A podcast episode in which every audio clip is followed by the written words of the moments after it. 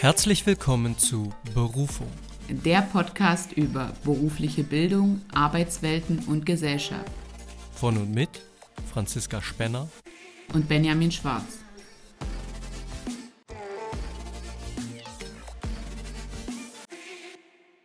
Hallo und herzlich willkommen, liebe Zuhörerinnen und Zuhörer, zu unserer heutigen Folge. Hallo, liebe Franzi. Hallo, lieber Benny. Hallo, liebe Zuhörer und Zuhörerinnen. Wir haben uns ein neues Thema für die heutige Folge überlegt und zwar ist das etwas, was ich glaube, jeder in den Medien spätestens dort zumindest mitbekommen hat, vielleicht aber auch bei sich selbst am Arbeitsplatz. Wir wollen nämlich heute darüber sprechen, dass sich der Arbeitsmarkt, der ja früher eher ein, ich sag mal, arbeitgeberorientierter Markt war, also die Arbeitgeber hatten die Macht, heute verschiebt zu einem Arbeitnehmermarkt. Ja? Oder wie wir auch sagen könnten, das große Buhlen um die Fachkräfte. Genau, das ist ein guter, guter, schnittiger Satz zum Einstieg. Richtig, darüber wollen wir heute sprechen. Franzi, was kommt dir denn so in den Kopf, wenn wir überhaupt das Thema uns mal oder wenn du dir das Thema so mal vor Augen führst und durch den Kopf gehen lässt? So ganz spontan vielleicht auch. Mhm. Also ich muss tatsächlich direkt an einen Wandel denken. Weil wenn ich so zurückdenke, die Zuhörer und Zuhörerinnen, die schon länger dabei sind, kennen ja auch so unsere Bildungsbiografie, unsere verschiedenen Arbeitsstellen.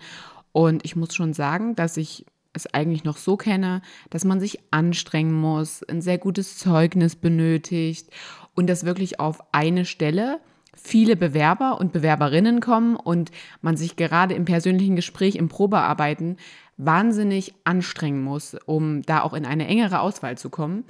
Und was ich heute erlebe, im Verwandten, im Bekanntenkreis, aber eben auch gerade in der Schule, ist, dass die Schüler und Schülerinnen und eben auch so die jüngeren Menschen im persönlichen Umfeld ja eigentlich wissen, wow, also Arbeit gibt's genug, ich werde schon eine finden.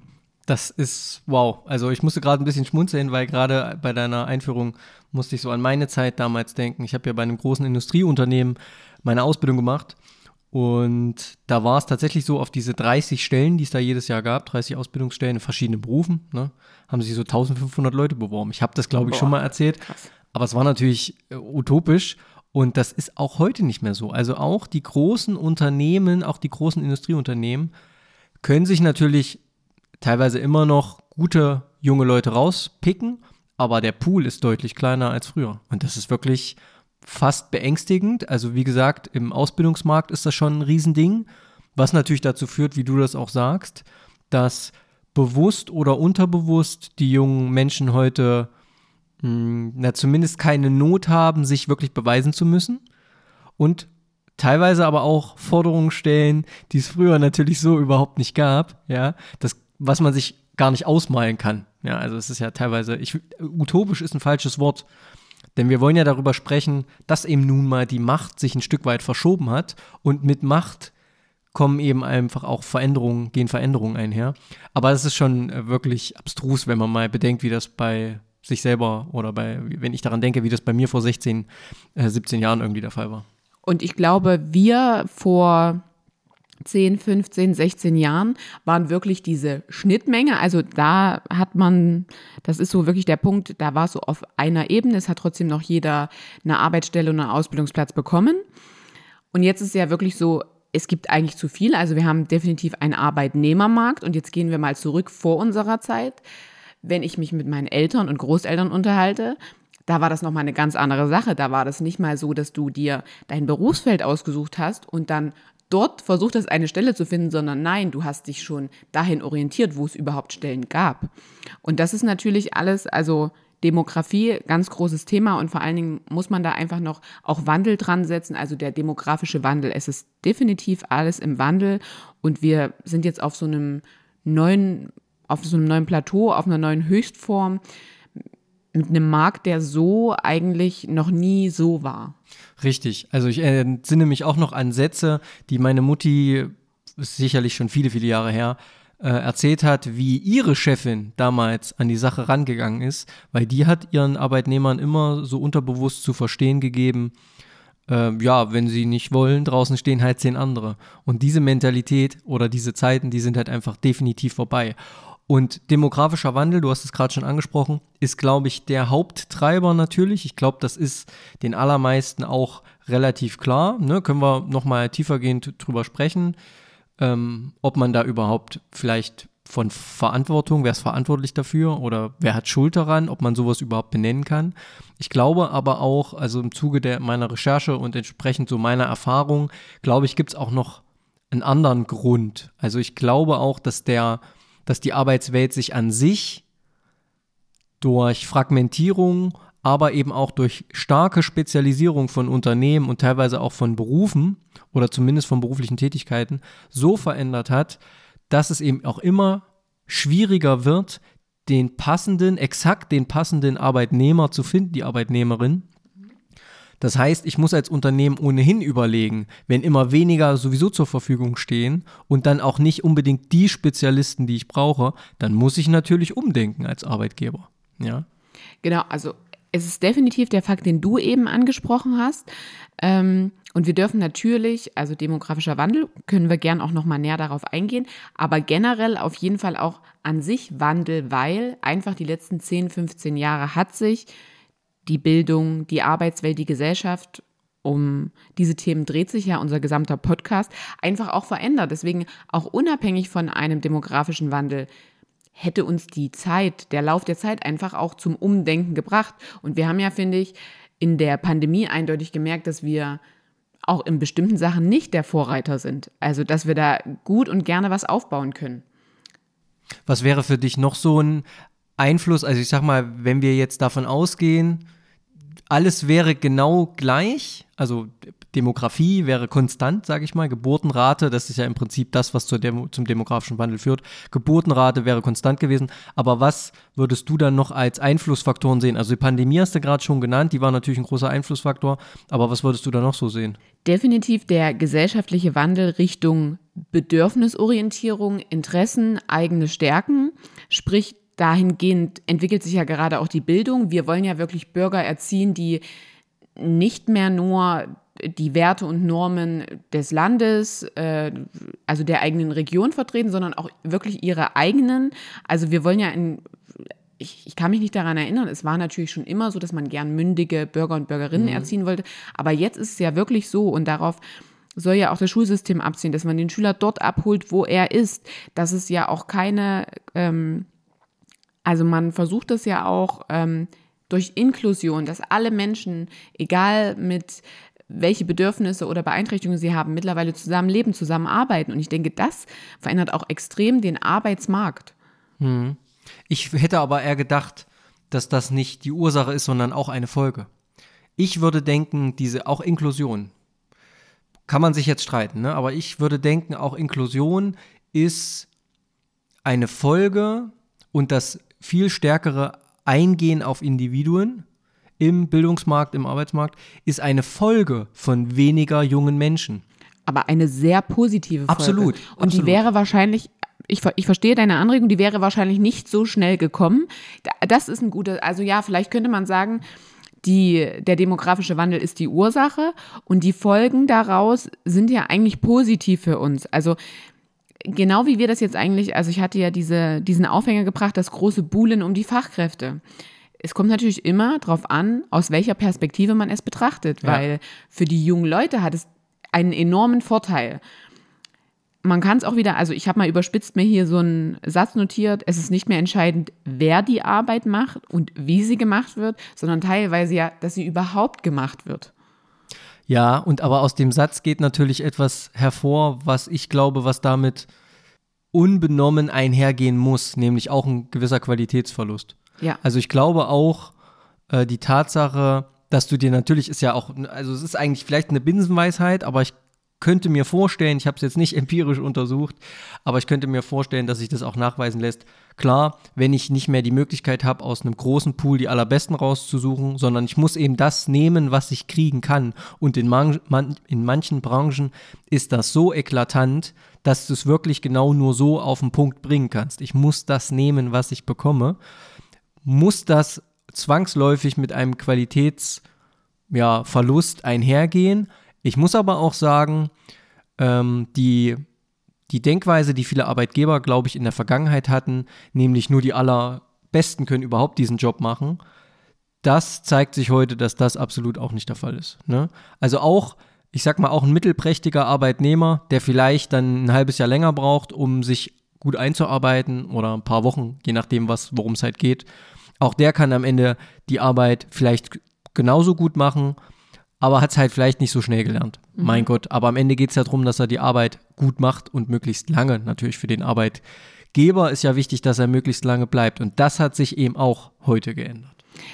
Genau, also man könnte in der Gesamtheit sagen, für die jungen Menschen oder die Arbeit suchen, hat es eben generell einen Vorteil, dass es überhaupt diese Stellen gibt. So, und dann natürlich für jemanden, der noch bestimmte Qualifikationen mitbringt, das ist natürlich der absolute Vorteil. Und ich glaube, man findet auch kaum noch einen jungen Menschen, der um seine Qualitäten weiß, um seine Qualifikation, der nicht in ein Bewerbungsgespräch geht, ohne Forderung zu stellen. Also kann, kann ich denke, sein, ja. weil dieser, das ist einem mittlerweile so bewusst, dass wir diese Verschiebung vom Arbeitgeber zum Arbeitnehmermarkt haben. Und wenn man sich wirklich, ähm, also wenn man dieses Bewusstsein seiner eigenen Qualifikationen hat, die einen vielleicht auch zu anderen ähm, herausstellen, also was auch nichts ist, was jeder Zweite hat oder jede Person, dann kann man mittlerweile auch sehr gut in Verhandlungen gehen. Und das finde ich ist bei dieser Verschiebung eben auch so spannend. Und ich finde, man sollte diesen Vorteil auch den jungen Leuten schon auch vermitteln und sie darauf vorbereiten, dass sie fordern dürfen. Aber gleichzeitig auch, wie in allen Sachen, dass es Rechte, aber gleichzeitig auch Pflichten gibt. Ja, absolut. Also das ist eben auch so ein Punkt. Das fehlt mir manchmal. Und ich weiß auch manchmal nicht, wie ich das rüberbringe. Ich habe ja nun auch junge Leute vor mir sitzen, so wie du junge Leute vor dir sitzen hast. Und manchmal rutscht mir natürlich schon der Satz raus, oder zumindest das, also versuche ich das Gefühl zu verbalisieren, dass es ja auf die ankommt, die da gerade vor mir sitzen mhm. und dass die ihre Arbeit gut und gerade sicher, auch in meinem Bereich besonders wichtig, sicher durchführen, um sich und andere nicht zu gefährden. Also es kommt ja mehr denn je auf jeden Einzelnen wirklich an. Ne? Mhm. Und das Gefühl, was ja damit einhergeht, es gibt immer weniger Arbeitnehmer, das ist besser für jeden Einzelnen aber dass das auch zur Folge hat, dass jeder Einzelne dann auch eine größere Last in Anführungszeichen trägt. Das finde ich, dieses Gefühl oder dieser Gedanke, der geht mir leider tatsächlich manchmal so ein bisschen verloren. Also dieses ähm, opportunistische, was kann ich da für einen Mehrwert draus ziehen? Der mhm. ist, der ist da, mhm. ja, und der ist teilweise bewusst, aber der ist teilweise auch unterbewusst mh, hm, so ansozialisiert, vielleicht auch manchmal vom Elternhaus, ja. Aber dieses, jetzt muss ich aber auch, weil es gibt vielleicht niemand anderen, das ist natürlich irgendwie auch schwierig und das kommt irgendwie nicht so zum Tragen. Ja, ich glaube, das ist auch so ein bisschen negativ behaftet. Wenn wir von Rechten und Pflichten sprechen, dann denkt man immer gleich wieder an dieses autoritäre Bild. Und was ich vorhin gesagt habe, man möchte ja dieses eigene Bedürfnisse in den Vordergrund stellen, auch eigene Vielfalt, ähm, eigene Interessen entwickeln, sich selbstständig einbringen. Aber ich sehe das gar nicht so, weil ich finde eigentlich auf dieser Grundlage Rechten, Rechte und Pflichten übrigens in, in jedem Bereich kann sich ja dann, das ist praktisch dieser, dieses Grundgerüst, sagen wir mal, das ist ähm, mein Mauerwerk und jetzt kann ich das Haus mir so gestalten, wie ich möchte. Und ich gehe tatsächlich auch so an die jungen Menschen heran. Ich merke auch, dass man da differenzieren muss zwischen natürlich Arbeitsstelle, ähm, Fachbereich, auch generell erstmal welcher, also welcher schulische Zweig ist das. Aber ich versuche das so auch in meinem Unterricht von Anfang an klar zu machen und zu sagen, so, das äh, ermögliche ich Ihnen, das sind äh, sozusagen ihre Rechte, ähm, das, das möchte ich ihnen gern eröffnen, aber gleichzeitig bringe ich auch Pflichten mit an. Das, dann sage ich klar und deutlich, sie können das nur haben, wenn sie sich an das halten.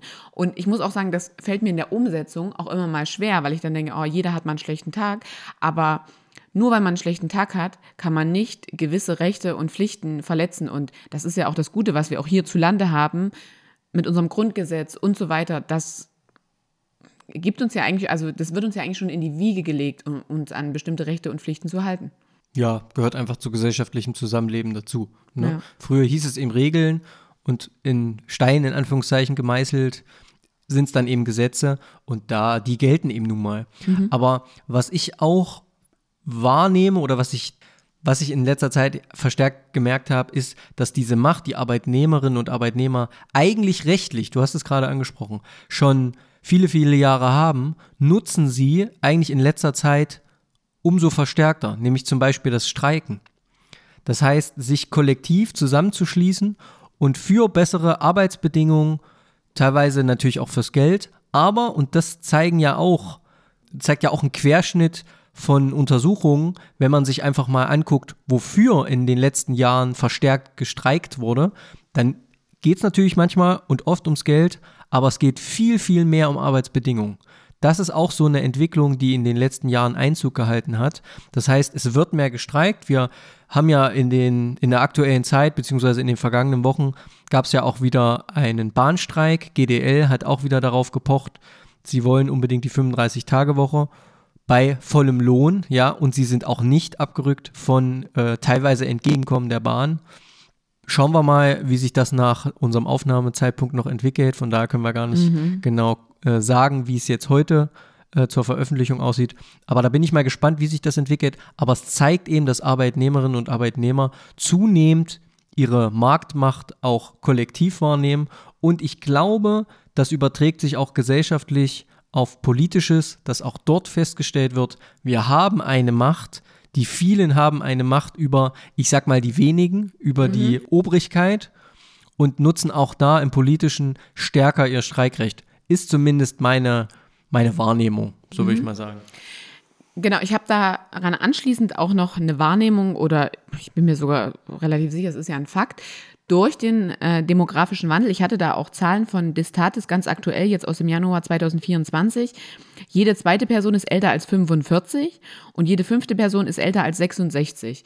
So, und wenn man jetzt ähm, eine Person älter als 66, die wahrscheinlich schon im Rentenalter ist, die nicht mehr zur Arbeit geht und jetzt natürlich diesen Wandel sieht und diese Forderung, die die jungen Leute und dieses Streiken und so weiter, durch diesen demografischen Wandel haben wir eben auch umso mehr Generationen oder beziehungsweise die Altersspanne wird umso größer. Und das heißt, umso mehr Menschen diskutieren mit. Und da sind tatsächlich ja auch Leute dabei, die haben eigentlich schon mit ihrem Arbeitsleben abgeschlossen. Und Du meinst äh, diskutieren das, das wäre jetzt meine Frage gewesen. Also die, die, die mitdiskutieren, sind noch Arbeitnehmerinnen und Arbeitnehmer, aber diese Altersspanne der Arbeitnehmerinnen und Arbeitnehmer dehnt sich aus? Oder meinst du einfach, weil die Menschen generell älter werden? Weil die Männer, Menschen generell älter werden, okay. habe ich natürlich auch mehr äh, ja. Menschen und ein breiteres Spektrum an Meinungen, ja. weil natürlich über Generationen hinweg haben wir wieder den Wandel, wandeln sich halt verschiedene Sachen und ich merke das schon manchmal. Ich bin da stolz drauf, in dieser Generation zu leben und mir auch mein Arbeitsleben und meinen Arbeitsalltag aktiv mitgestalten zu können. Und wenn ich dann so mit Eltern und Großeltern oder anderen Verwandten, Bekannten so in Kontakt trete, dann sagen die, boah, das gab es bei uns auch nicht und das hat uns nicht geschadet, weil dadurch auch bestimmte Sachen erhalten wurden. Da haben sie auch einerseits recht, wenn wir wieder bei Rechten und Pflichten sind. Aber ich denke, man sollte trotzdem diesen Wandel annehmen und die Bedürfnisse sowohl der Menschen, die auf die Straße gehen, als auch der Menschen, die bestimmte andere Sachen fordern und auch junge Leute, die sich andere Arbeitsbedingungen wünschen, einfach annehmen. Weil ich finde, es ist was sehr Positives, auch dafür einzustehen, dass einfach was verändert wird. Total, absolut. Und du sagst gerade oder hast es so formuliert, man sollte, aber Fakt ist ja, sicherlich auch branchenspezifisch. Das lässt sich, mhm. was wir sagen über diesen Wandel, der ist natürlich im statistischen Mittel, sage ich mal, mhm. ist der da, aber der ist natürlich nicht in allen Branchen und auch in allen Regionen gleich stark. Das mhm. muss man auch sagen.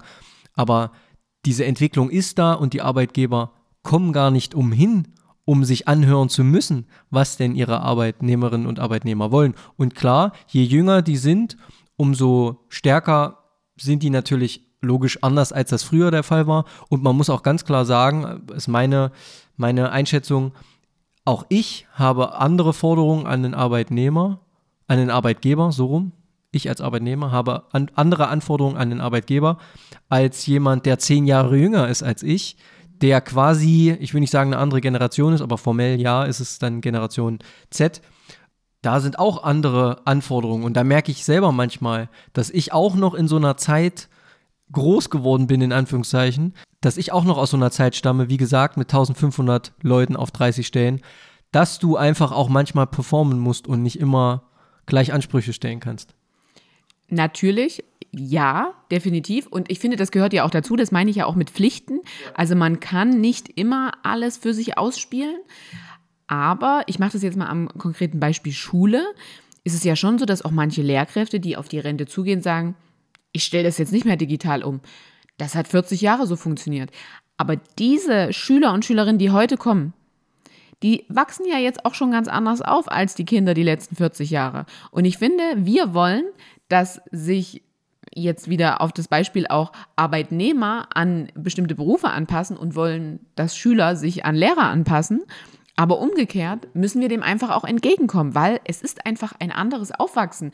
Ich merke das ja selbst, die haben ja teilweise, sind mir da weit voraus. Äh, da bin ich noch hinterher und ich würde sagen, also ich bin ja noch eine Generation hinter dir und bin da eigentlich so noch mittendrin. Ja, ich verstehe, was du meinst, wobei ich, also wenn du mich heute fragst, stand gerade heute, würde ich sagen, normalerweise müssten wir private mobile Endgeräte aus den Schulen entfernen.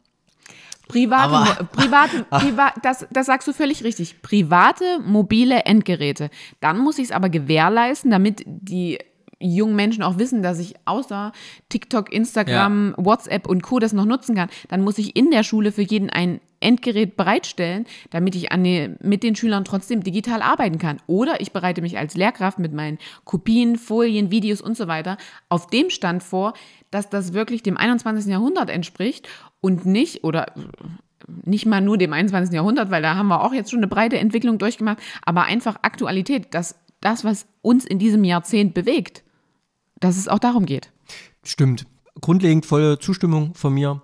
Ähm, wobei das thematisch, glaube ich, so ein bisschen wieder mehr in, ähm, wie modern muss Unterricht sein, sich entwickelt. Aber du hast recht, die Generation ist heute so und da muss man sich anpassen. Das war ja der Kern deiner Aussage.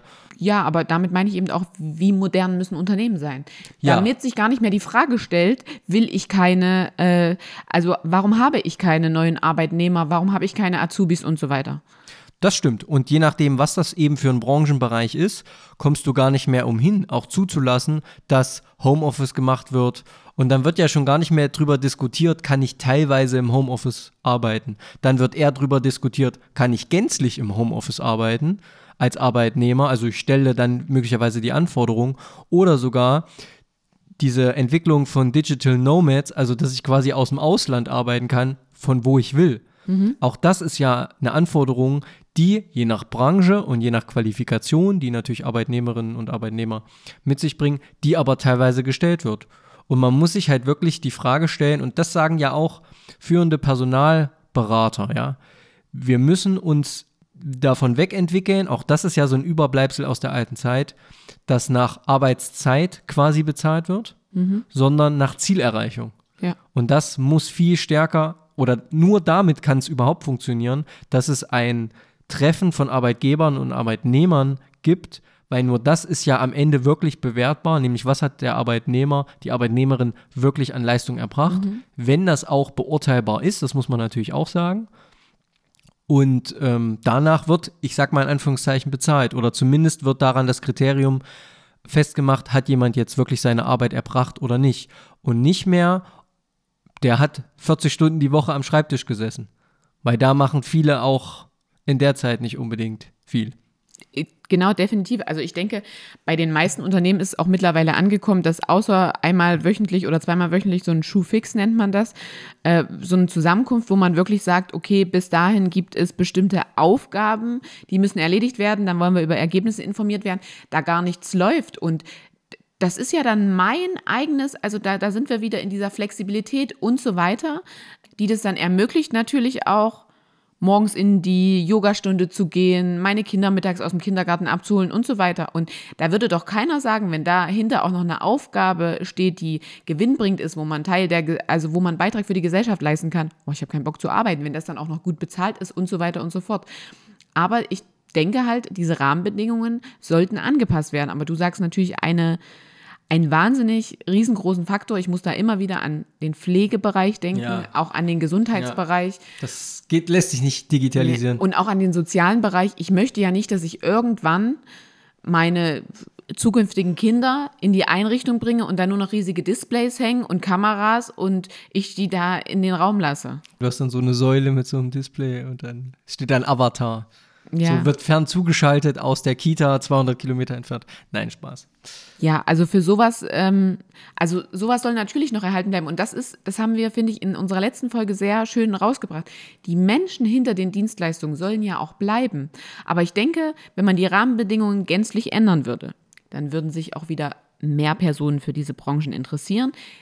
Und wenn ich ein Plus an Personen in diesen Branchen habe, dann kann ich natürlich auch allen ein bequemeres Arbeiten erlauben. Dann ist eine Viertagewoche einfacher umsetzbar. Dann sind äh, einfach äh, Annehmlichkeiten, die sich auch Pflegepersonal wünscht, das weiß, dass es kein Homeoffice machen kann, einfach besser umsetzbar. Hm. Für mich stellen sich da auf jeden Fall noch zwei Punkte. Du hast gerade angesprochen, ähm, dass ja zum Beispiel das Kind aus der Kita geholt werden muss. Und das ist tatsächlich auch statistisch ein riesiger Punkt. Denn es ist bekannt, dass wir zu wenige Arbeitnehmerinnen und Arbeitnehmer haben, zumindest was die Nachfrage bezü bezüglich offener Stellen angeht. Ein Riesenpunkt, der da ja immer wieder genannt wird, ist zum Beispiel die geringere Arbeitszeit von Frauen, die meistens ja die Care-Arbeit auch heute noch erledigen und deshalb in Teilzeit arbeiten. Übrigens auch total krass, war mir auch nicht klar. Also von allen Erwerbstätigen, die wir in Deutschland haben, und das sind ungefähr so 46 Millionen, etwas weniger als 46 Millionen, man geht davon aus, nächstes Jahr, dieses und nächstes Jahr wird das Peak erreicht. Also es ist immer wachsend gewesen bis dieses nächstes Jahr. Und dann wird es abnehmen, weil dann eben mehr Leute in Rente gehen, als in den Arbeitsmarkt eintreten.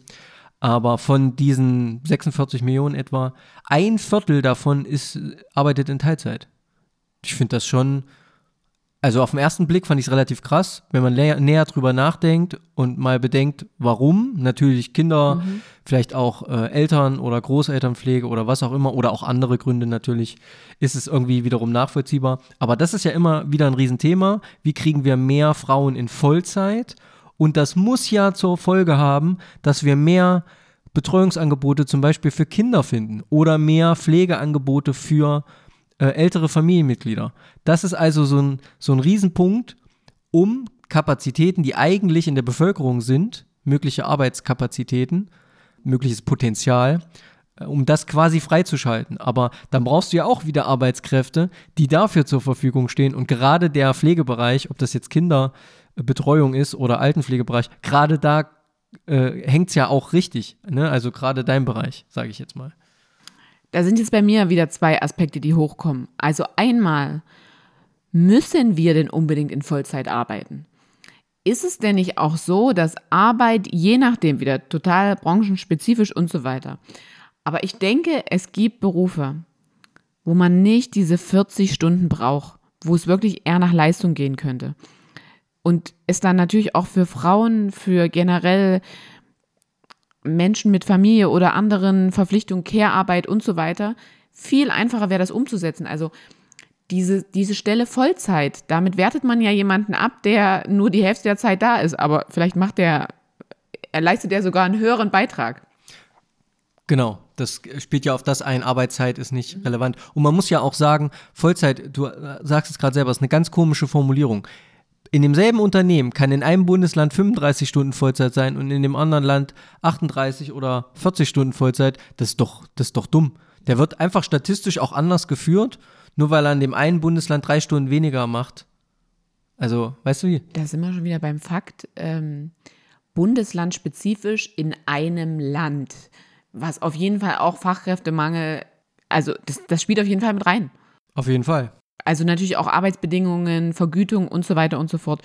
Und was ich jetzt also so als kurzes Zwischenfazit, auf jeden Fall nach der ersten halben Stunde, wo wir darüber sprechen, wir müssen nicht nur junge Menschen, sondern auch Menschen, die unzufrieden sind mit ihrer Arbeit, die nicht mehr gern auf Arbeit gehen, die aus irgendwelchen Gründen keiner Erwerbstätigkeit nachgehen wollen. Ich denke, wir müssen Menschen in Arbeit bringen. Das ist unglaublich wichtig, weil ich habe da auch einen spannenden Podcast zugehört. Ähm, wieder im Hotel Matze mit der Lerncoachin Caroline von St. Ich glaube, es wird St. Ange oder so ausgesprochen. Ich bin mir aber nicht sicher.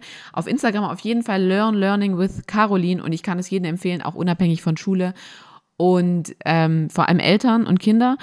Und sie hat eine Statistik aufgeführt, jetzt finde ich äh, den Rückschluss zu unserem Thema, wie viele offene Arbeitsstellen wir haben. Ich habe leider die Zahl nicht mehr im Kopf.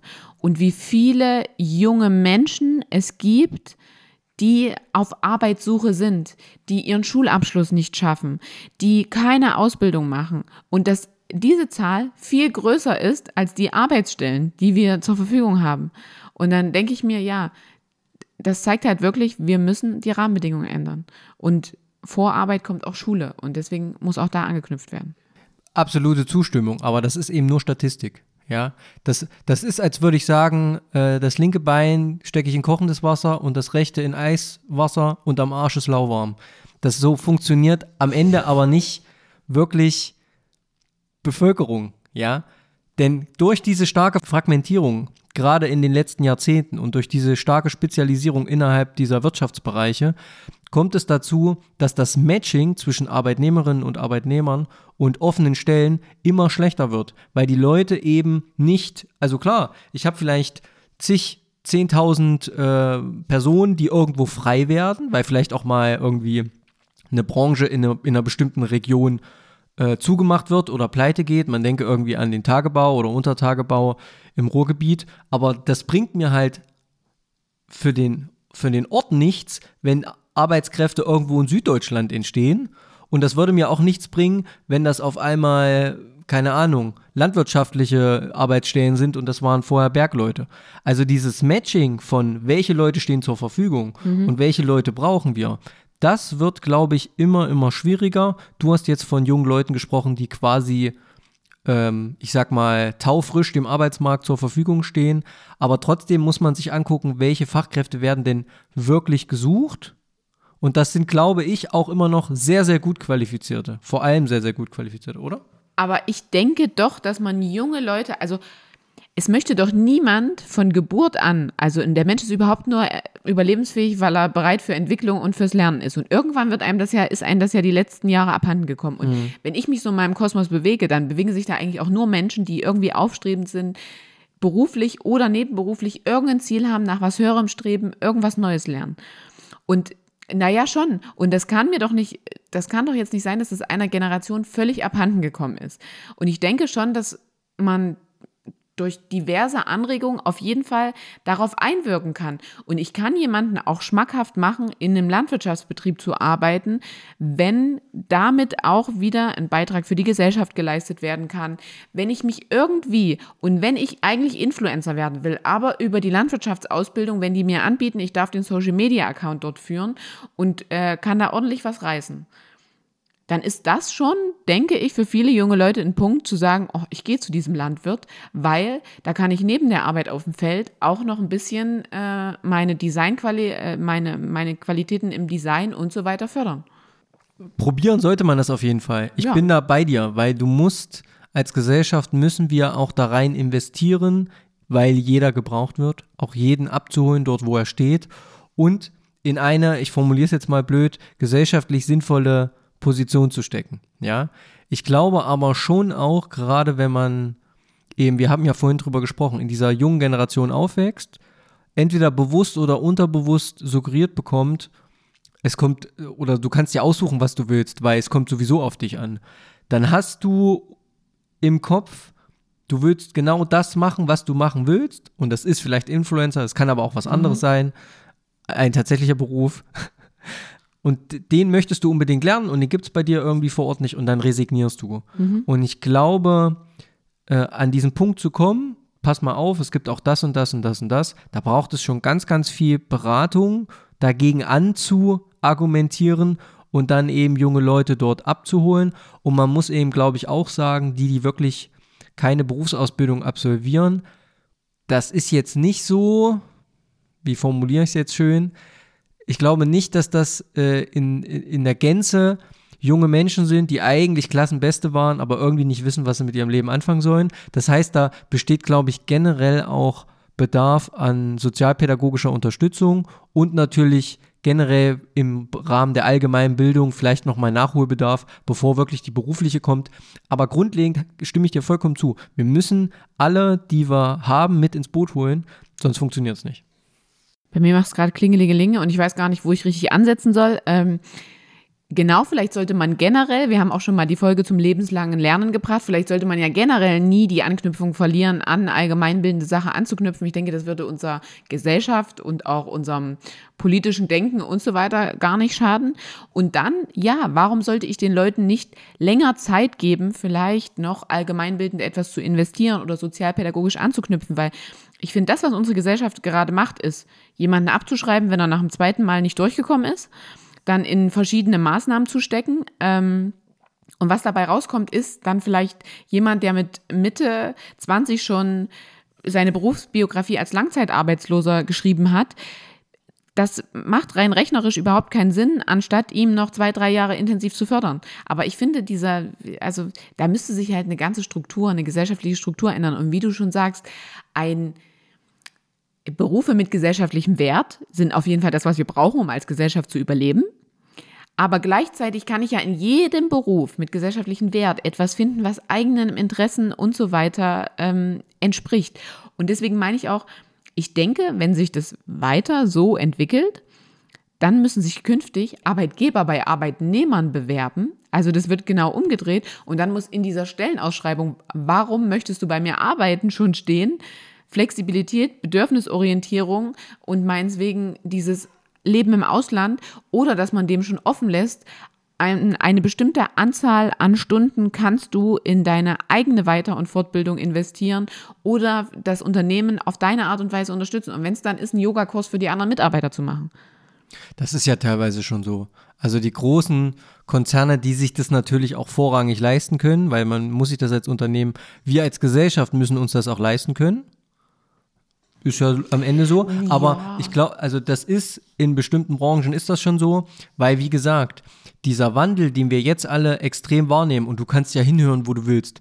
Fachkräftemangel dort, Fachkräftemangel dort, Fachkräftemangel dort. Mittlerweile haben wir einfach das Gefühl, er ist in jeder Branche vorhanden. In einigen Branchen ist er aber gefühlt schon seit 15, 20 Jahren immer der Fall gewesen. Und die haben natürlich dann schneller gemerkt, was müssen wir tun. Und ja, da ist es natürlich so. Und teilweise ist es auch der Fall, dass die Probezeit eben keine Probezeit für den Arbeitnehmer ist, sondern für den Arbeitgeber. Und wenn der Arbeitnehmer der Meinung ist, nee, also ich habe mir das jetzt hier angeguckt, das läuft ja alles irgendwie nicht, wie ich mir das vorstelle und das ist nicht das, was ich will, dann gehe ich halt wieder nach der, also innerhalb der Probezeit, weil ich finde ja auch etwas Neues. Mhm. Also ich denke, dass das teilweise auch schon Einzug gehalten hat, aber du hast recht, in der breiten Masse ist es noch nicht so. Aber wenn das so kommt, dann wird es natürlich, dann wird es schwierig. Ich glaube, dann wird es nochmal richtig schwierig. Ja, aber wird es denn dann wirklich schwierig? Weil wenn ich Mitarbeit, wenn ich meinen Mitarbeitern einräume, sich persönlich weiterzuentwickeln, dann binde ich die meiner Meinung nach gut an mich, weil das muss man erstmal so hinkriegen dann locke ich auch mehr Leute an. Und wenn ich natürlich mehr Personen habe, kann ich natürlich auch meine Arbeit gleich viel besser verteilen. Und das kann mich ja dann auch herausheben. Und im besten Fall, also ich muss jetzt ganz ehrlich sagen, für diverse Dienstleistungen und so weiter, wenn die gut sind, dann zahle ich da auch gern ein bisschen mehr. Und wenn alle, also verstehst du, was ich meine? Und ich finde jetzt gerade, ich möchte nochmal auf dieses nicht gesellschaftsorientierende Arbeit oder nicht was meinst du denn damit? Vielleicht noch Naja, wenn wir nochmal bei dem Influencer-Ding sind, weil das ist ja viele jetzt auf YouTube Videos ja. hochladen, auf TikTok, Instagram. Das ist ja ganz toll für die jungen Leute. Und die sehen ja nur von zu Hause aus arbeiten und so weiter und so fort. Aber auch dieses ähm, Berufsbild kann man in diesem Sinne schmackhaft machen, indem man sagt, dass sich ja das, wie ich das vorhin mit dem Landwirtschaftsbeispiel angebracht habe, mal zu hinterfragen, was konsumieren denn die jungen Leute dort? So, und meistens kommt dann irgendwas raus, dass sie eigentlich was konsumieren, wo Personen dahinter stehen, die gar nicht nur Laberababer machen, sondern auch manchmal wirklich eine wichtige Message transportieren oder irgendeinen Job haben, über den sie reden oder aus dem sie ausgestiegen sind, der aber noch der Hintergrund ihrer Arbeit ist und worüber, also wovon sie Werbung machen und worüber sie Werbemittel generieren. Und da gibt es ja auch tolle, auch im Pflegegesundheitsbereich und so weiter, die sind auch mittlerweile nur noch Influencer, aber die bringen zumindest das Berufsbild dran. Und ich denke, auf diese Art und Weise kann man ja versuchen, auch wieder jungen Leuten das Ganze schmackhaft zu machen. Wenn du einen Standpunkt hast und wenn du in etwas Spezialist bist, dann hören dir die Leute auch zu. Wenn du nichts zu sagen hast, kann dir auch keiner zuhören. Und ich finde da, also da ein bisschen wieder reinkommen, auf deren Ebene mal versuchen anzuknüpfen.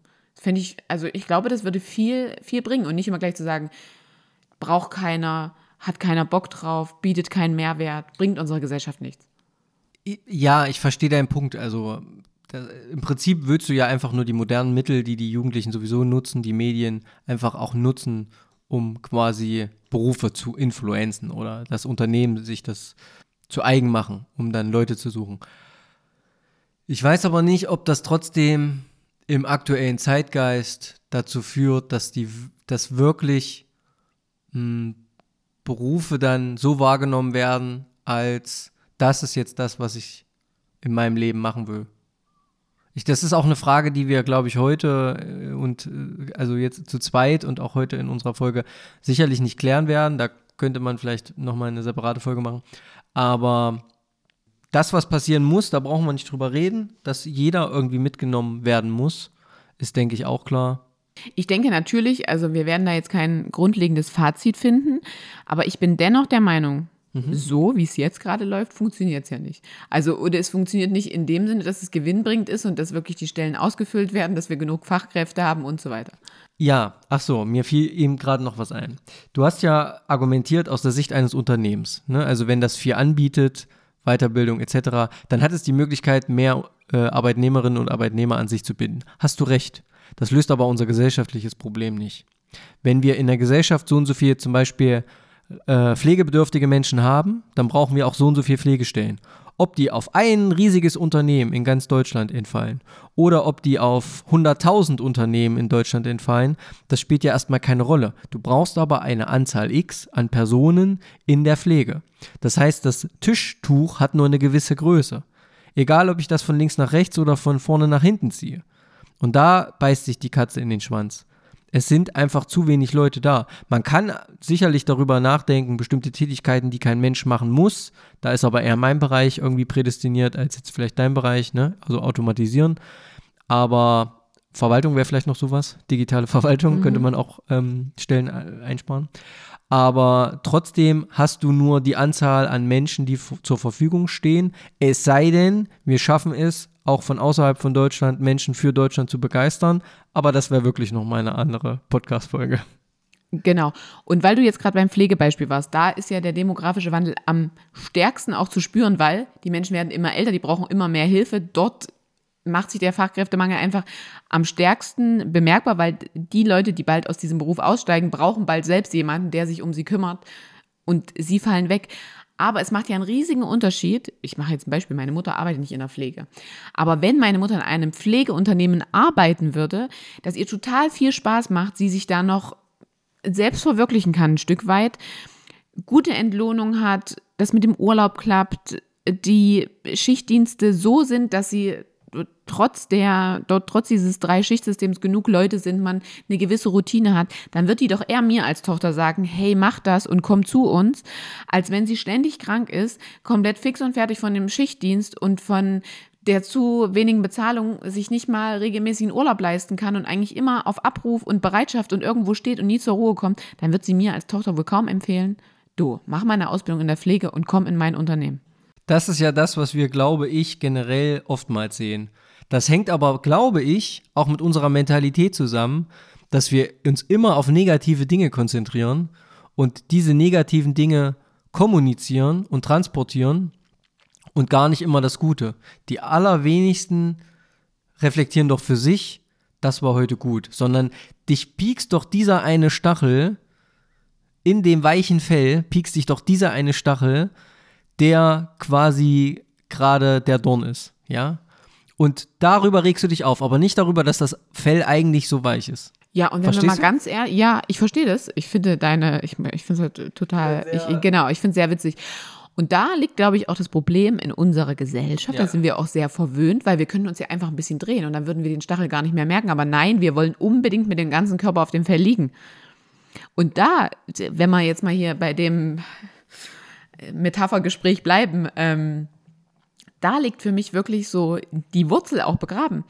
Denn wir können uns ja auch mal an unserer eigenen Nase fassen und sich ehrlich sagen, ich könnte mich ja vielleicht auch einfach auf die Seite drehen. Dann habe ich immer noch was von dem Fell, spüre den Stachel nicht mehr und kann immer noch die Vorteile genießen. Oder man sagt sich eben manchmal einfach, dass bestimmte Dinge, ich kann eben, wie wir das der, oder wie gerade die ältere Generation das den Jungen immer sagt, na, ihr müsst aber erst mal leisten, bevor ihr euch irgendwie, bevor ihr Anforderungen stellen könnt. Es gehören eben auch nicht nur gute Dinge zu einem Job, zu einem Leben, zu einer Beziehung. Man kann das auf alle möglichen Lebensbereiche ausdehnen. Da, es muss eben manchmal auch die schlechten Dinge geben und die schlechten Tage, damit man die guten auch zu schätzen weiß. Natürlich soll das nicht nur scheiße sein und man muss natürlich auch, ähm, man darf daran natürlich auch nicht zerbrechen. Wir haben ja schon auch über psychische Belastung, körperliche Belastung gesprochen. Um Gottes Willen, bitte nicht falsch verstehen. Aber es gehören eben auch manchmal schlechte Zeiten vielleicht dazu und schlechte Phasen. Ich finde, es ist ein sehr schöner Abschluss und sowas müsste eben von Anfang an beigebracht werden, wie du gerade sagst. Keine guten Tage, ohne Ja. schlechten Tage. Und wir erleben es ja in unserer Welt eigentlich auch. Es gibt nicht nur Sonnenschein, sondern es gibt auch ganze Phasen von Regen. So, hell und dunkel bilden den stärksten Kontrast, aber haben beide ihre Berechtigung. Also es ist ja immer, man hat ja immer diesen Gegenspieler, Tag und Nacht. Yin und Yang. Ja, na, also es ist ja wirklich so, aber man ist mittlerweile, man möchte eigentlich noch die Sonnenseite haben. Und wenn nicht, dann setze ich mich gefühlt in den Flieger und fliege dorthin, wo die Sonne scheint und komme dann wieder, wenn die Regenwolken verzogen sind. Aber das ist wirklich, da kann ich wieder auf Bildung zurückschließen. Deswegen finde ich, also man sagt ja immer, wir wollen jetzt alle Kuschelpädagogik. Wir wollen überhaupt keine Kuschelpädagogik, schon bedürfnisorientiert, aber ich finde definitiv immer noch zentral Rechte und Pflichten in den Fokus zu rücken. Einfach und da auch hinter alles ein Ausrufezeichen und nicht hinter das eine mehr und hinter das andere weniger. Amen. Finde ich gut. Amen. Können wir, glaube ich, so zusammenfassen. Können wir so zusammenfassen. Sehr schön. Also ich merke, wir können, glaube ich, aus dieser Folge noch ganz viele Sachen entnehmen, wo wir auch nochmal drüber sprechen können. Ja. Und unsere nächste Folge wird sicher auch an dem einen oder anderen Thema, was wir jetzt schon umkreist haben, wieder kratzen. Es ist ja eh immer alles eins. Also Genau. Alles ist Zahl. So ist das. spielt eh immer alles irgendwie mit rein. Und das ist ja auch das Positive, dass wir nichts voneinander abgrenzen können. Und das zeigt ja auch wieder, dass sich jeder irgendwo einbringen kann. So ist es. Franzi, Je- Jetzt aber Punkt. vielen, vielen Dank für äh, die heutige Folge. Vielen, vielen Dank, liebe Zuhörerinnen und Zuhörer, fürs Zuhören. Da schließe ich mich an. Also nur Benny, vielen Dank und äh, liebe Zuhörer und Zuhörerinnen, ihr bleibt gleich. Genau. Also, wir hören uns in zwei Wochen wieder. Nee, wir hören uns nach den Ferien wieder. In drei Wochen. Bis dahin, liebe Zuhörerinnen und Zuhörer. Also, falls ihr Ferien habt, es gibt nicht überall Ferien. Ich weiß ja nicht, von wo aus ihr uns hört. Liebe Zuhörer und Zuhörerinnen. Bis dann. Bis dann. Tschüss. Tschüss.